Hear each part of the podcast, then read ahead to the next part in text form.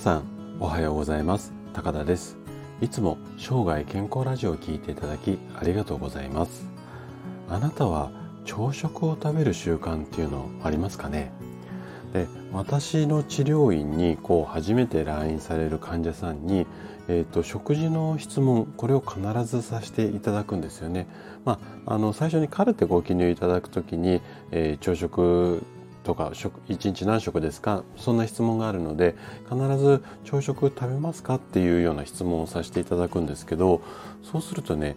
5人に1人ぐらいはですね朝食抜きだったりするんですね。でえっと、今日は朝食についてお話をさせていただきたいんですけれども、えっと、なんでかっていうと、こう、最近、若い世代を中心に朝食食べませんよっていう方が増えてきてるんです。で、今回は朝食を抜いてしまうことが多いというあなたに向けて、健康な体を手に入れるためには、朝食がとっても大切ですよ。こんなテーマで話をしていきたいと思います。で今回の朝食の話についてなんですけれども前半では、えー、朝食を抜くとこんな危険がありますよっていうようなお話をしたいのとあと後半は栄養バランスを意識した朝食をとりましょうよという形の、えー、テーマで話をしていきます。で今回もですねできるだけ専門用語などを使わずに分かりやすく話をするつもりなんですけれどももし疑問質問などありましたらお気軽にコメントいただければと思います。で、えっ、ー、と早速本題に入っていきたいと思うんですけれどもえっ、ー、とね厚生労働省がちょっと古いデータなんですけども2016年に行った調査によると20代の男性なんですが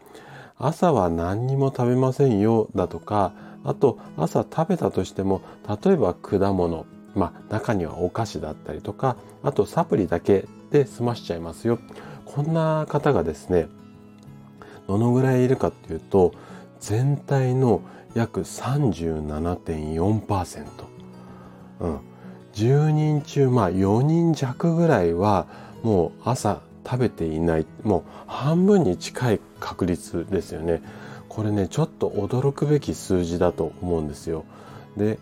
あの朝食を抜くとどんなデメリットがあるのか。この辺りをちょっと、うん、話をしていきたいと思うんですけども。あのいろいろ細かく言い出したらキリがないんですが簡単に一言で言う言う言うと朝食は自律神経っていうのをこう副交感神経から交感神経に切り替える要は寝てる時っていうのはリラックス状態なのでいわゆる副交感神経っていうのが優位になってます。まあ、体がリラックスした状態ですね。でそこで起き上がってでえっ、ー、と、今度はリラックスから緊張したモード、まあ日中働くモード、これが交感神経なんですけど、これを朝食をとることによって切り替えるように、うん、私たちの体がプログラムをされているんですね。なので、すごくこう重要な役割を担っているんです。で、朝食を抜いてしまうと。抜いてしまうと、この副交感神経から交感神経にうまく切り替えが行われないのでいつまでたってもリラックスモードの状態になってしまうんですね。だからいわゆる調子が出ないこんなような状態に陥ってしまうんですよ。であとねよくあるケースとしてダイエットをしていて朝食を食べませんよっていう人もいるんですがまあ細かくこの、うんと、うん、理由をですね、え、ー、と、話をしようと思うと、ちょっと時間が足りなくなってしまうので、今日割愛しますけども、これもね、え、ー、と、ダイエットのために朝食食べないっていうのは、医学的に見ると、かえって、その逆効果っていうか、ダイエットにつながらないケースっていうのが少なくありません。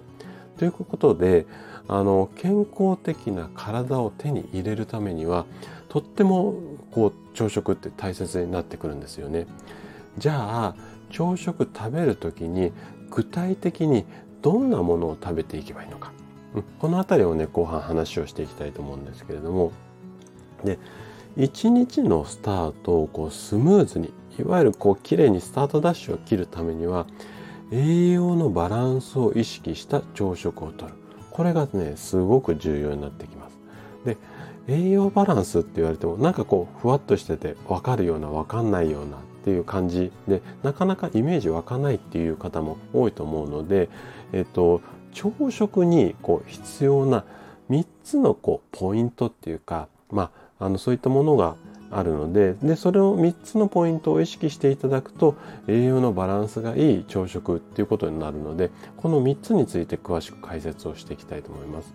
でまず1つ目のポイントとすると朝食には炭水化物を意識してくださいっていうことなんですね。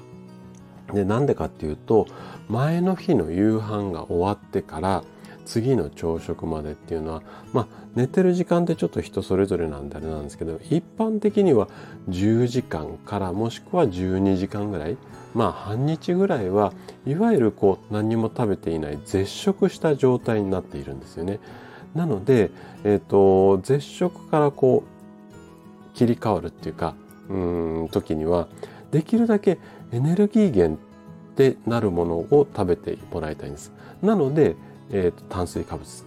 なんですね。で具体的には、まあ、ご飯であったりパンであったりで最近だとまあ流行りかもしれないんですけどもオートミールなんていう方もいらっしゃいますね。でこの辺りは意識して取るようにしてみてください。